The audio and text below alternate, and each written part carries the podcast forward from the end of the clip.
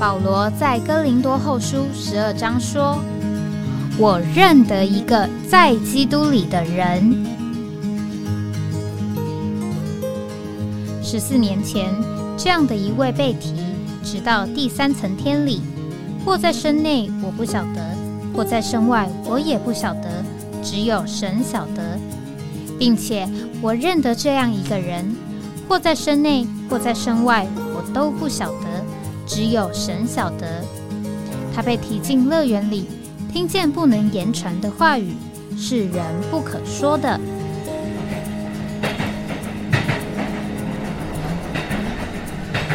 哎，我在哪里？哎，我在哪里？在上一次的呃，喂，我在哪里里面呢？讲到了，已经到了呃前苏联的远东地区了，到了呃海参崴了。海参崴的俄文叫做 Vladivostok 啊，Vladivostok 啊。那在这里的特位结束之后呢，我们的 Maxim 弟兄啊，车主这个家主人呢，就想跟着我，带着我到伯利城啊，再往北走了，还要是往北走，沿着乌苏里江往北走。到与黑龙江交汇的地方去，那个大城啊，也是百万人口的大城，叫做伯利城，英中文翻成伯利城，那么俄文叫做啊哈巴拉夫斯克，哈巴拉夫斯克，那么去看望啊，呃几位弟兄姊妹，那么这一段路啊。其实是可以坐火车的，火车又来了啊！火车又来了，你看这个火车真是方便，而且呢，这个路程也是一样，你只要搭个夜车啊，在火车上睡一觉，隔天早上就到了，就从呃 Vladivostok 这个海参崴到的呃 h a b a r o v s k 就是伯利城了。可是我们亲爱的马克辛弟兄说：不不不不不，你老远到这个地方来，下次什么时候才会来啊？就这些景色，景色你就在火车上睡觉，那太可惜了。不要不要，你不要搭夜车，我开车送你去，我开车送你去。白天我们过去啊！哇，他真是感谢主哈，他愿意这么做，那真是也求之不得啊。那他就他就开车啊，就载着我跟另外那位弟兄，俄国弟兄呢，我们就从啊那天上午啊，就从海参崴出发往北走。然后呢，走的是沿着乌苏里江的东岸哈，不是西岸，是在俄罗斯的境内的，往北走，要到那个啊哈巴罗斯克，就是伯利城去。那么这一段大大块地方啊，实在是，当然啦，说它景色没有很特别，因为它是千篇一律的景色，就是大大的草原哈。但是呢，途中有看到比较特别的地方啊。经过一段地方的时候，你说他就指在远方叫我看，哎，你看，你看，David，你看那个地方，你有没有看到那边有个机器车啊？我说看，哎，有啊，一个远远的地方，那个车子呢，好像上面有个传送带，然后就太远了看不清楚啊，也没望远镜。你知他说你知道那是什么吗？我说那是什么？那是我们的采煤车啊。我说我采煤车啊，呃，我还没转过来，后来我才发现了。这个这一块地方的煤矿啊，它是它就在地面上，就是你挖就是没了，你不需要挖地洞下去，不是像台湾的采煤啊，你要你要挖的深坑到底下去，才有把能够把那个煤运上来，不是它的表皮表面上就是就是煤，反正你就是挖就对了。所以呢，他们就是大卡车开过来啊，然后呢有那个大的输送带的这这个工具车啊，就这样就就直接从地上就把这个煤运上来嘛，大卡车。再埋了大卡车就走了，根本就不需要工人挖到地底下去啊！真是奇妙啊！这是物产丰富哈啊！那这是算是开了眼界了，但是是远远的看到就是了，也不是太近。好，然后我们就往北开，那么一直要啊，我也不记得开了多少小时了，其实也蛮久的哈，超过十个小时以上的啊，好像到开了将近一整天呢，到傍晚的时候才到了那个哈巴拉夫斯克啊，这个伯利城。那么我们到的时候是要去找一位姊妹哈，这个姊妹叫艾玛。那么她的故事啊很有意思啊，很有意思。呃，我第一次遇见她是在莫斯科。那个时候呢，我们在莫斯科每年都有两次的训练，我们叫冬夏季训练。啊，在我在那个时候的啊那段日子呢，这冬夏季训练每一次都是为期两周的。那么这两周的时间呢，我们就是啊啊整理那些上一期我所说到的，他们收到我们的书报，那么读了之后觉得非常的得帮助，他们愿意多得一些，于是就按照书后面所附的那个信箱号码呀，就写信过来索取第二套。甚至于第二套读完了，再索取第三套的免费书报，那么这些书报就会送过来给他们，送过来给他们。那么等到这样几次之后呢，那我们呢在莫斯科就开始一年有两次，一个是一个在冬季，一次在夏季，就在莫斯科办的这个两周的特会。在刚开始的时候还很长的，还曾经有办过六周的，后来实在太长了哈，大家在服饰上面度量，因为来了人越来越多了，就没办法了，也那么长，所以就成为两周训练。那么也是广邀在这个前苏联境内啊，你看以东达到这个海参崴玻璃城，以西达到波罗的海三小国，北都到北极圈里面去了，南呢就到了高加索山、高了天山、到了里海、黑海这些地方哈，那。这些所有前苏联境内的这个寻求者，甚至只要是读读得懂俄文的、看得懂俄文书报的，他们愿意来的，我们都邀发邀请函请他们来莫斯科。那么每一次来都会有五六百位从这个全前苏联境内来的这些寻求的弟兄姊妹们呢，来参加这样的训练。训练的内容呢，我们就会啊，针对一个圣经里面的一个主题。或者哪一件专书，我们就有一个、两个、呃两周的这个训练课程。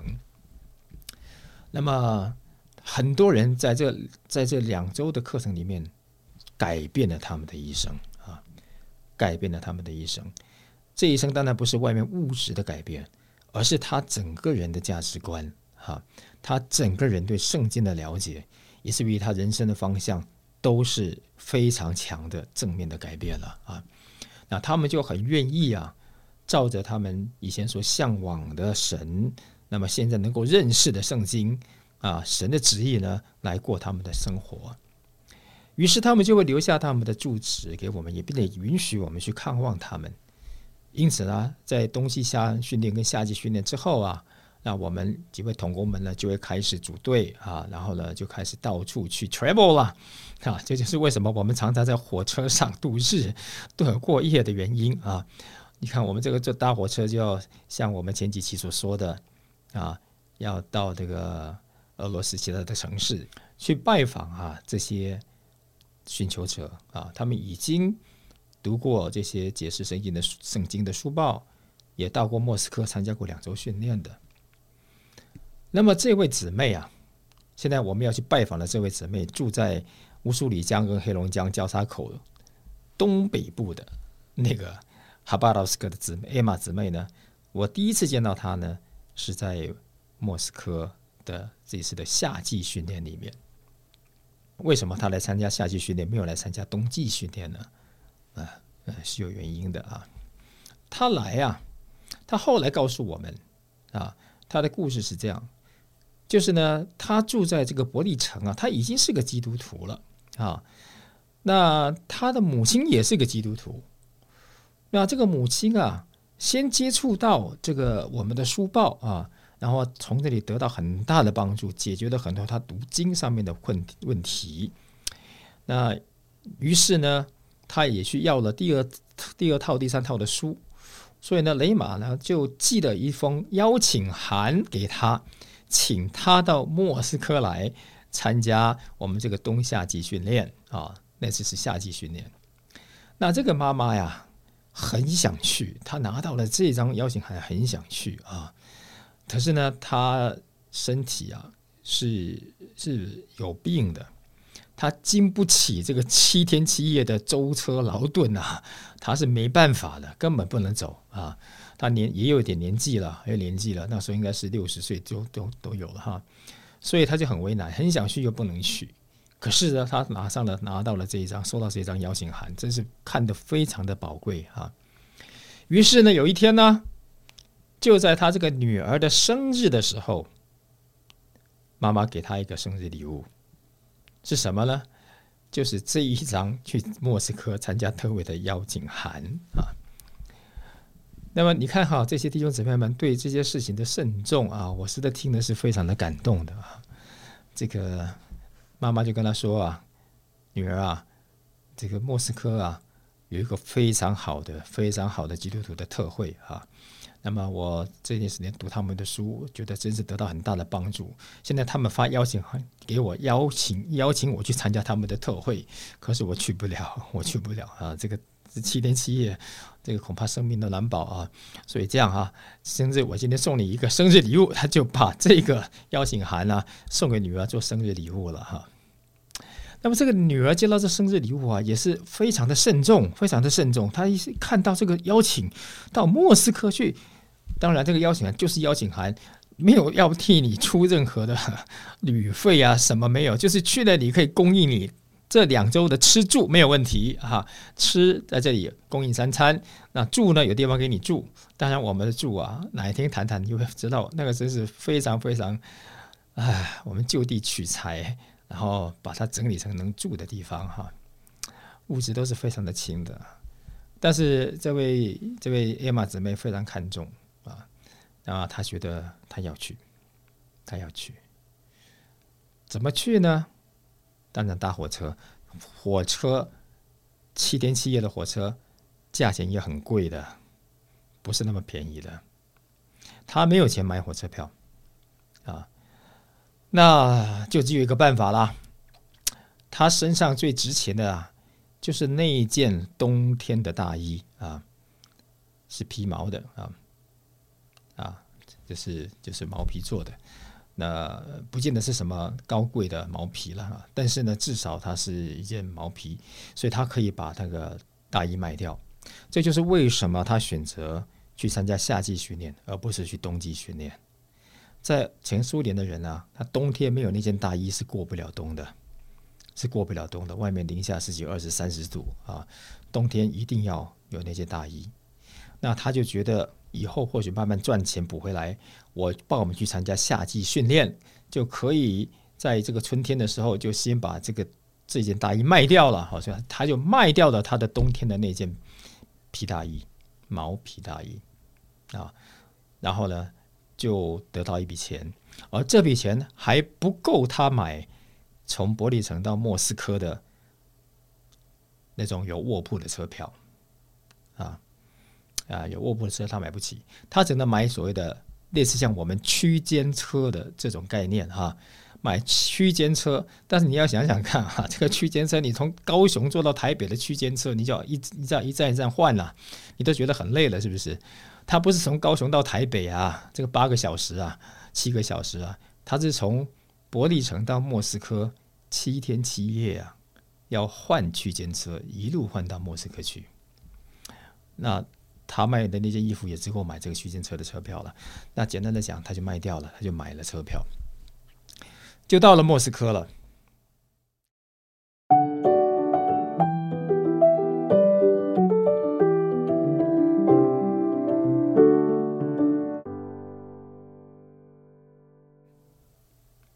那么他来的时候，那时候我们在莫斯科啊，每年这个夏季训练、冬季训练的时候，都要接受接到从全。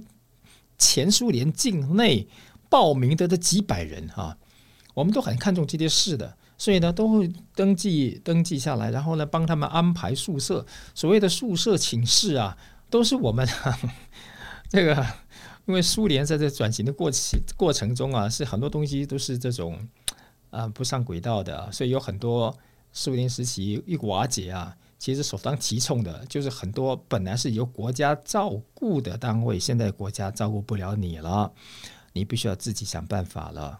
那就包括包括警察，包括学校，包括医疗这些东西，以前都是国家来出资的，由国家来统一管理了。现在呢，国家崩溃了，经济瓦解崩溃了，那么所以这些还要继续运作呢，就在自己想办法。那在大学里面就会有很多这些宿舍，慢慢的就荒废在那里了啊，因为动乱了。那么荒废的宿舍呢，他们也没有能力去修整，所以就把这些荒废的宿舍租给我们，我们就去把它很便宜、很便宜的租下来哈。但是呢，我们要自己整修，包括包括刷墙壁，包括就是整个把它里面要布起来，成为人能够住的地方了。简单的这么讲啊。窗户都要好，我们自己重新装啊。门也是，到时候门来不及装，我们就在门口挂起那个白床单，那就是门了，那就是门了哈。然后床呢也是非常非常简陋的哈。这个实在没有机会，没有时间多讲。那我们就在都忙着在预备这件事情，然后要把来参加报名、参加训练的呢。一个一个的啊，把他们几个几个放在房间里面。每一个房间我们都要排一位服侍的人跟他们住在一起，因为啊，他们会有很多问题，我们必须要在那里帮助他们啊，也不是解答他们的问题，问题解答不了，只是呢，让他们能够安心下来，能够忍受这种居住的环境 哈，然后还能够在聚会中好好的、认真的听这些圣经的真理哈，然后呢，还能够彼此有点分享。啊，所以我们其实也是蛮忙的。就在这百忙之中啊，啊，也没有特别去注意，有那么一个姊妹，她的来的地址写的是哈巴拉，就是伯利城，是远在七天七夜之外的城市啊。好，她来了。那么她来之后呢，也分配到一个房间啊。那么她也是一个寻求者。可是她刚开始来的时候啊，很多东西她不习惯啊，因为啊，这个大家聚会的方式啊，然后呢。对于圣经啊，因为这个老旧的圣经啊，古这个古斯拉夫语的圣经啊，有些东西它是必须要根据希腊文呐来重译的，所以呢，我们用的这个恢复本圣经呢，他也不太习惯啊。然后呢，总觉得在这里隔什么事都格格不入，他就觉得就已经想回家了啊，来两天就想回家了，但是他回不去啊，因为车票买好了，他也不可能再换另外这个车票太贵了啊，所以他只能啊。只能等这两个礼拜过去之后呢，再搭火车回去了。所以等于是在那边呢忍耐着过日子哈。那讲的有一些真理呢，他也听不太懂哈。但是这两周中间呢，会经过一个主日，这个主日啊，就让弟兄姊妹来参加这些训练的呢，到莫斯科教会的各个分区去参加薄饼聚会。那在教会中就是周周都有的，但是在一般的基督徒中间呢，不见得那时候啊，在俄罗斯也是一样，不见得每周都会有波饼聚会的。那么那天呢，他就去参加波饼聚会了。他后来跟我们说啊，他坐在波饼聚会里面呢，他发现他坐在一群来自四面八方不同的人，因为前苏联太大了啊，前苏联太大了。你看他住在这个黑龙江跟乌苏里江的交接口。啊，离不要说离莫斯科有多远，连西伯利亚都很远了，离乌拉山也远了。所以呢，他根本就没有想象到，他可以从这个来自前苏联四面八方的都同样讲俄文，但是从根本不可能聚在一起的人聚在一起，而且这些人都是基督徒，而且他们在这里做一个合一的见证，在剥一个饼，再剥一个饼，然后呢，读到圣经的话，读到说主说。这是我的身体，为你们裂开的，你们大家拿去吃。这是我为你们立约的血，你们拿去喝。然后他看到这么多不同的人在这个地方去寻求同样的东西，就是那个神圣的生命、神圣的真理，并且在这个地方都成为一了。在这里没有人讲我是谁，我是谁，大家只是在这里追求圣经的真理。他说他完全被征服了。他就在那个聚会中完全被征服了，哎呀，他在那里感叹流泪啊。然后呢，第二周他后来见证说，第二周他在去参加聚会的时候，他发现他说的话都听懂了，他发现所有的真理啦都听懂了，都了解了，都接受了，都喜乐了。哇，他说那第二周跟第一周完全不一样啊，他太喜乐了。圣经的话向他解开，因为他看到了那个时机啊。好，那故事没完，就是训练结束了之后啊，我们呢要要让这些来的弟兄姊妹们回家了。那么通常他们如果在财务上有困难，我们会帮助一点哈。但是这位姊妹呢，她是买好车票了，但是回程啊，我们也会为这些远道来的呢。会预备一两天的食物啊，预备两天的食物啊，但是呢，预备不了七天的食物，因为啊，那个食物如果给他这些食物，他在车上那个食物会还是会腐烂的哈，就是肉类啦这等等，所以呢，预备了两天的食物，但就没有想到我们这位姊妹啊，她是多一分钱都没有了啊，所以呢，他就拿着这两天的食物就上了火车，又搭了七天七夜。回到他的家中去了。那说后面的五天五夜怎么过的呢？那后来说啊，就是同车的人呢看到他怎么一直都没有吃饭哈，后来了解到他没有饭吃啊，就同车的人就分他一些食物啊，他就这样子回到了七天七夜之后回到了他的家。回到他的家之后，他整个人也真的是焕然一新了，就开始跟他的朋友们啊，呃，传福音，也跟他的原来的基督徒的朋友们分享。于是他们呢有几位啊，就在他们家就开始有这样的读经的聚会了啊。那我们就是去看这一位野马姊妹。好，我们终于在那里也找到她了啊，找到她啊，非常喜乐的彼此的相调交通啊，他就把这些故事都告诉我们啊。那我真是啊，不知道是在地上还是在天上啊。这次的此事只因天上有啊，你地上难得几回闻呢？啊，地上的人呢，一分再分啊，都是自我主义，我们都是为了自己的利益啊。然后呢，呃，巴不得自己与众不同啊。但是在这里却有一个人被造啊，人被创被神所造，就是有一个里面的灵，外面有神的形象，是为了要盛装神进来。里面有一个灵啊，那个就是盛装神的那个容器。但是当初创造的时候，神给人这个容器，但是呢，神不把他自己的生命放进来，他要人用自己的自由意志来拣选神，把神接受进来，就是以吃那棵生命树来作为预表的。但是人没有选他，人受了诱惑而选了另一棵树，就是撒旦所化身的那棵只是三恶树，于是这个器皿就被败坏了。虽然器皿被败坏，但器皿还在啊。虽然器皿脏了，但是器皿还在。人还是有一个倾向，因为是神所造的，有神的形象，所以呢，神的爱光圣义啊，这个倾向还是在人的里面。所以人不管你是红黑黄中白啊，哪一种人，你还是有向善的倾向，你还是喜欢光，不喜欢黑暗。所以为什么判刑的人是把你关在黑牢里呢？因为人是不喜欢黑暗的，人喜欢光明的。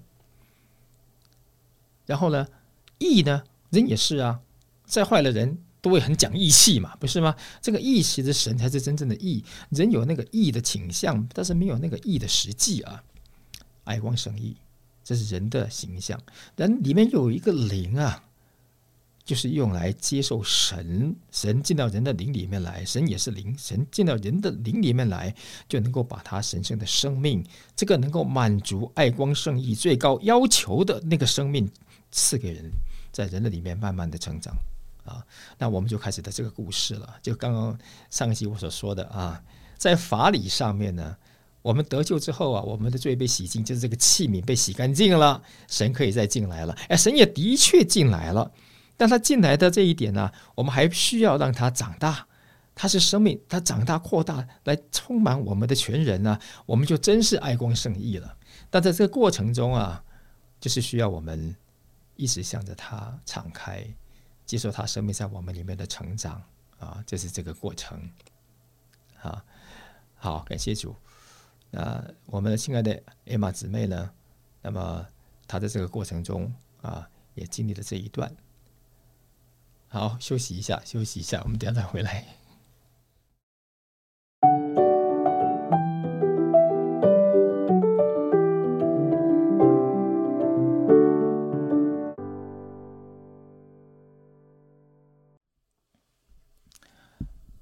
好，所以呢，我们人不管你是黄黑红棕白啊，你是哪一种语言、哪种民族，我们里面被造的那个元素是都一样的啊，都有一个灵，都有一个向着神的属性、爱光圣意的那个倾向。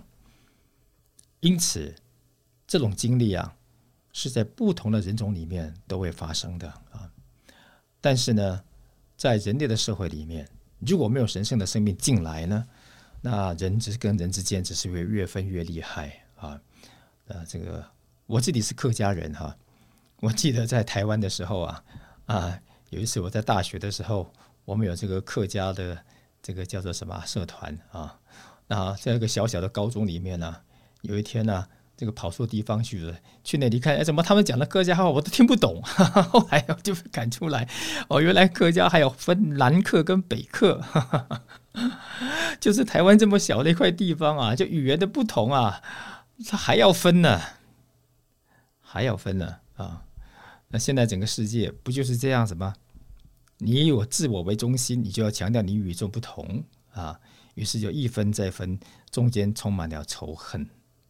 这叫做中间隔断的墙，但是只有当神的生命进来的时候，因为人是神造的，不管你是哪一种人，里面的灵是一样的，里面那种渴慕神圣的生命、渴慕神的属性、爱光圣意、渴望合一的那个倾向是都一都是一样的，你只是没有找到那个实际而已。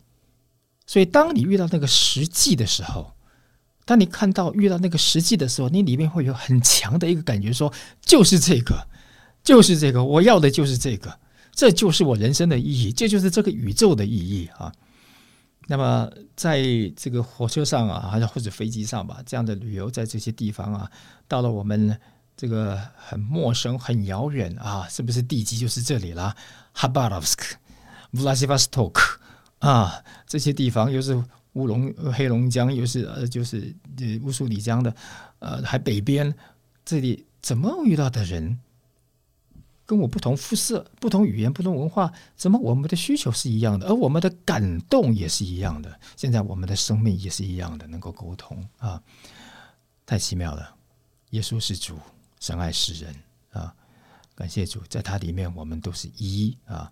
这个在基督里面是一的这件事啊，我们不是只是听到一个理论，而是我们是活在其中，也在其中作为他的见证哈。好。那么，这就是对艾玛在坐了七天七夜区间车，从哈巴拉斯克到莫斯科来参加训练的姊妹的故事。啊，现在呢，我们再来到一个地方去。那这个地方哪里呢？我们先暂时回到圣彼得堡来一下啊，圣彼得堡，圣彼得堡啊。哎呀，他是一个俄国人的骄傲啊，俄国人的骄傲。那么，如果拿圣彼得堡跟莫斯科来比的话，那个圣彼得堡人呢是看不起莫斯科人的。他们呢把莫斯科叫做叫做大乡村呐啊，就根本就是乡下，它是乡下，只是你大而已哈啊。白沙吉列夫尼啊，白沙吉列夫尼就是大乡下哈。没有文化啊，圣彼得堡是满了文化的。当初圣彼得大帝啊，在那里啊所建造起来的。那么所有呢帝国啊，沙皇时期的这些王啊，他们王宫都在圣彼得堡，所以好多宫殿都在那个地方，非常的呃文化是非常美的。那么在苏联时期呢，事实上啊，当然了，就是名声就凋敝了。那么在苏联瓦解的时候啊，那那俄罗斯也经历了一段呢经济上非常非常为难的混乱时期。那么，什么叫混乱呢？我给大家讲个小故事啊，小故事是我亲自啊 亲身所经历到的，很小但是很有意思啊。那一天是冬天啊，还有冬天。那么呢，我呢在晚上的时候啊，要到另外一个弟兄的家去啊。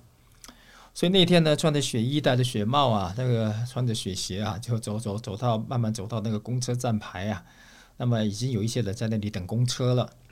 那么这个站牌呢，这就是两路车会来，一个第十十五路公车会来，还有八十三路的公车也会来。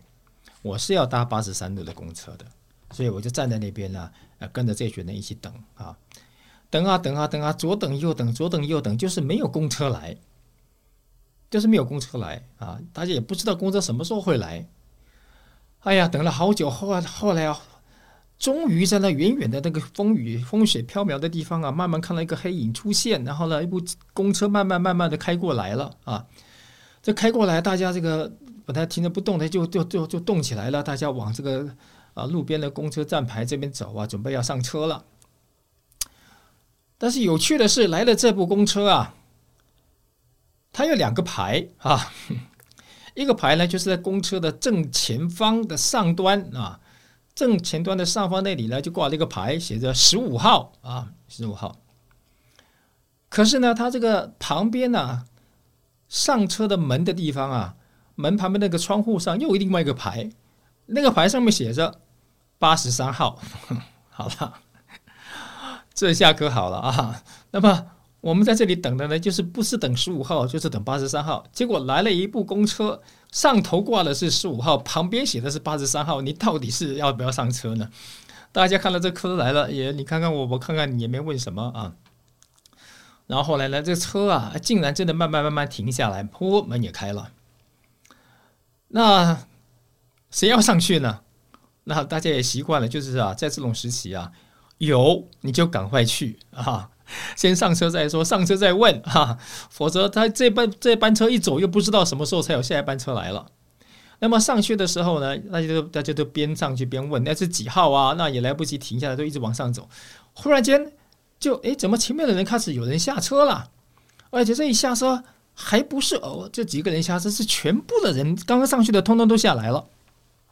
我还搞不懂怎么回事呢？有人就问了：“哎，这这到底是这到底是几号车啊？”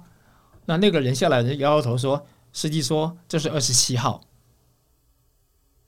司机说：“这是二十七号。”好了，主耶稣，您这么了解呢？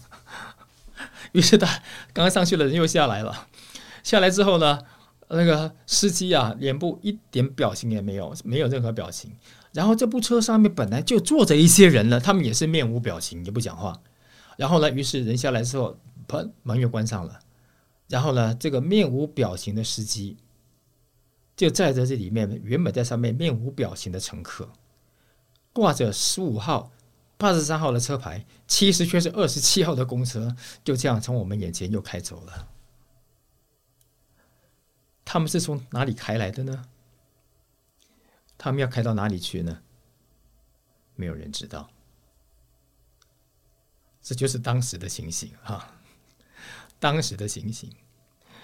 哎呀，你看一个国家就是说，那那个时候俄国人呢，他们有一种啊，这个自我解嘲的舒压的方式啊。凡是遇到一这种事情呢，他们就是两手一摊，肩膀一耸，讲一句话叫做 “Eta Russia”，“Eta Russia” 就是说 “This is Russia”，这就是俄国了。换句话说，你还能怎么办呢？大家就是这样过活吧啊啊。好，我们先休息一下，我们再回来啊！现在就停在这里。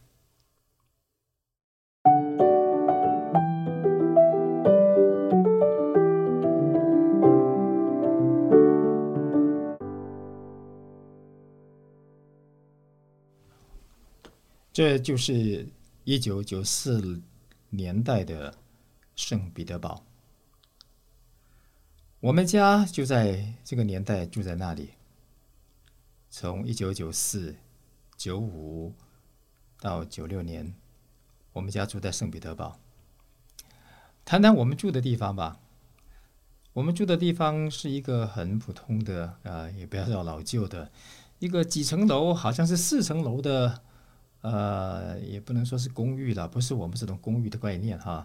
一排房子，那么正门进去之后，就分了好几户。我。隐约的记得一一层楼大概有四户人家吧，啊，那我们家住在二楼，啊，那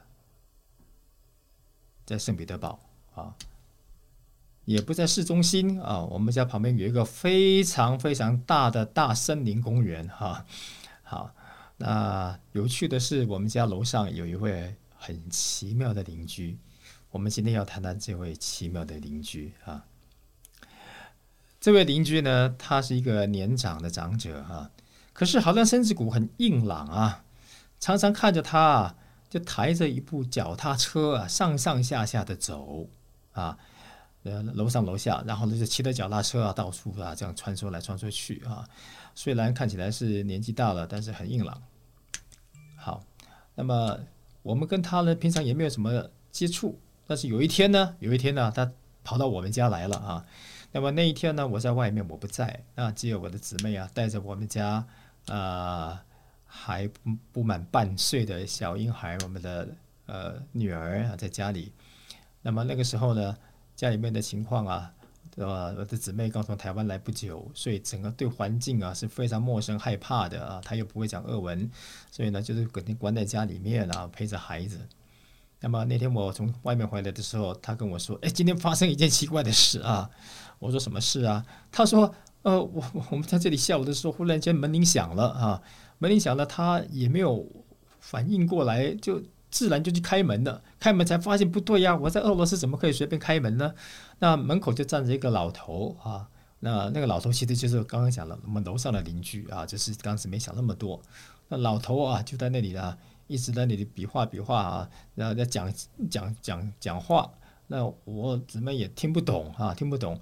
后来呢，他这个看他听不懂啊，也不顾了，就一声就往里面冲了，就往我们家里面跑了啊！我姊妹实在很害怕，这怎么这怎么闯空门进来了呢？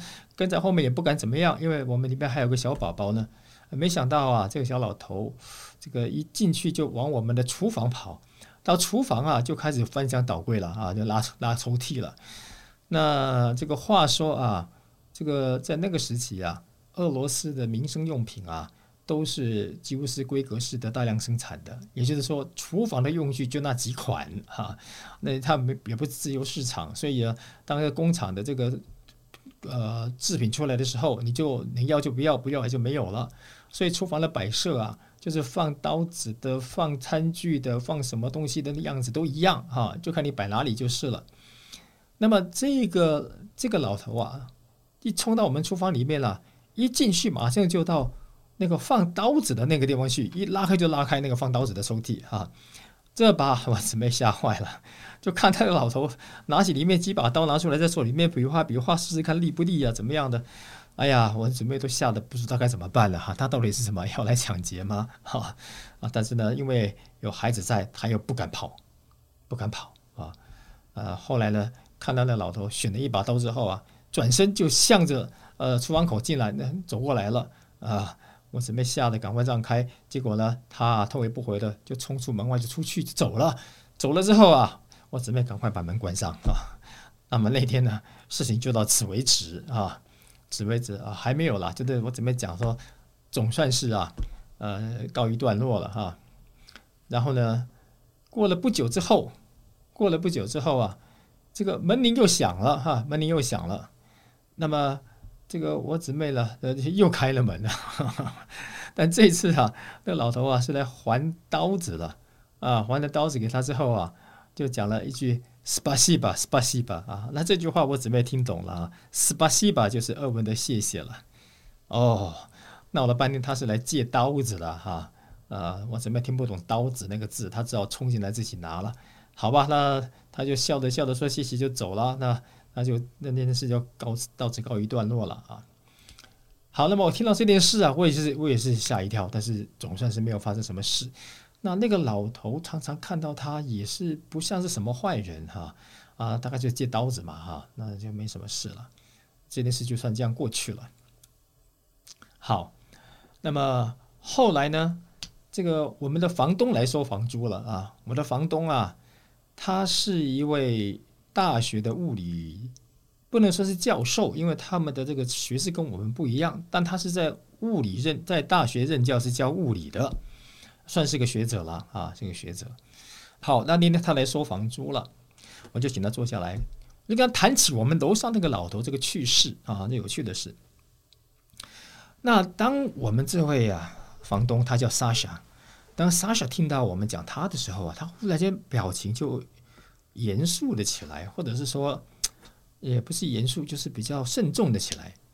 然后他就问我说：“David，你知道他是谁吗？”啊，我说：“我我我不知道啊，他就是我们家楼上的那个那个老先生，很可爱啊。”那莎莎就告诉我说：“David，你不晓得，他是我们国家知名的物理学家啊，知名的物理学家。”他说：“我自己在大学读书的时候读过他写的书。”啊，他是这样子的物理学家，然后他也多次在这个共产世界啊代表苏联啊去参多次参加过国际的物理讲学的，甚至于他还得到国家颁给他的勋章。哈，哇！我这一听真是肃然起敬，在我们楼上这个这个这搬着脚踏车上上下下跑啊，住在这个比非常简陋的家里面的，然后呢跑来借刀子的啊，竟然是竟然是这个前苏联的重要的物理学家哈。好，那么后来呢？沙肖就跟我解释说，但是呢，他这个人呢，完全没有政治野心了，一点政治的兴趣都没有，所以他退伍，他这个退休之后就选择啊全退，他就不占，不去去兼接什么什么公职啊，什么职业他都不要，所以呢，就什么都没有了，就在这里呢自力更生，国家也没有再管他啊。好吧，哇，一想到这么这样一位啊，真是蛮特别的哈。好，那么过了一段时间呢，这个过年快到了，门铃响了啊！这是我在家，我打开一看呢，哎，是我们楼上那个可爱的老老老学究啊，这个呃，真的是他是学者来了，他就笑嘻嘻的问我们说：“哎，你们好啊，你们好啊，你们是不是你是国外来的吧？啊，外国来的？”我说：“是啊，是啊，我们从台湾来的。”然后他就说：“哦，你们从台湾来啊？那你们在家乡里面也过年吧？”啊，我说是啊是啊，我们也过年呢。他说好，那这样子，哎，新年快乐，新年快乐。然后呢，就我送你们，我送你们那个最道地的、最道地的俄罗斯的纪念品啊。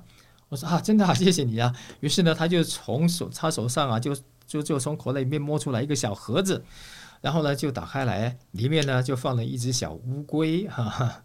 那这个乌龟是个手工艺品哈，那个龟的壳啊是这边的。呃，核桃壳做的核桃啊，切一半啊，那个壳就很像是乌龟的壳啊。然后呢，它要再粘了四边，粘了四个小竹片啊，变成它的四只脚哈啊。那粘那个小小的三角形块后面就是尾巴。然后乌龟的那个头呢，它特别把它悬吊起来哈，用杠杆原理啊。那么这个悬吊的头啊，你一动它就会头就晃动，这边点头点头的样子哈啊，很可爱的。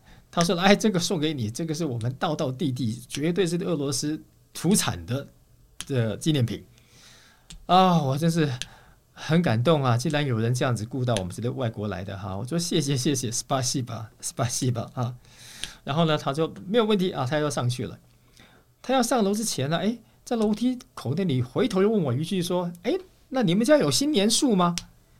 这个新年树啊，是这样。”俄罗斯啊，他们也是过圣诞节的，但是他们过圣诞节呢，因为他们是无神论嘛，所以他们就不要这个圣诞节了，就把这个改成新年哈，圣诞树变成新年树了啊。那他们的圣诞节不是十二月二十五号，他们的圣诞节是一月十七号，还是一月七号？我现在记不太清楚了啊，一月七号吧啊。那他们的西方世界过圣诞节是要有一棵圣诞树的，那他们呢？就过年了，不要过圣诞节了。他们过年了，就有一棵年树，其实就跟圣诞树的概念是一样的啦。啊，家家户户都要有一棵年树摆在家里面了。过年了，总要这个树。他就问我，问我你们家有没有这个过年树啊？啊，我说没没有啊。啊，他一下子还有点发义愤，说怎么可以没有？怎么可以没有？我送你一棵啊，然后蹦蹦蹦蹦从楼上到楼上去啊，一会儿蹦蹦蹦就下来了。就就拿着一棵啊，跟我差不多高的这个所谓的新年树，就是就是这个森林里面砍的那种棕树啊，像松树一样那种棕树啊，砍给我就抬来给我了。哎呀，那个树干上还沁沁出那个松香啊，一下子就被这个松香的味道给包围了啊。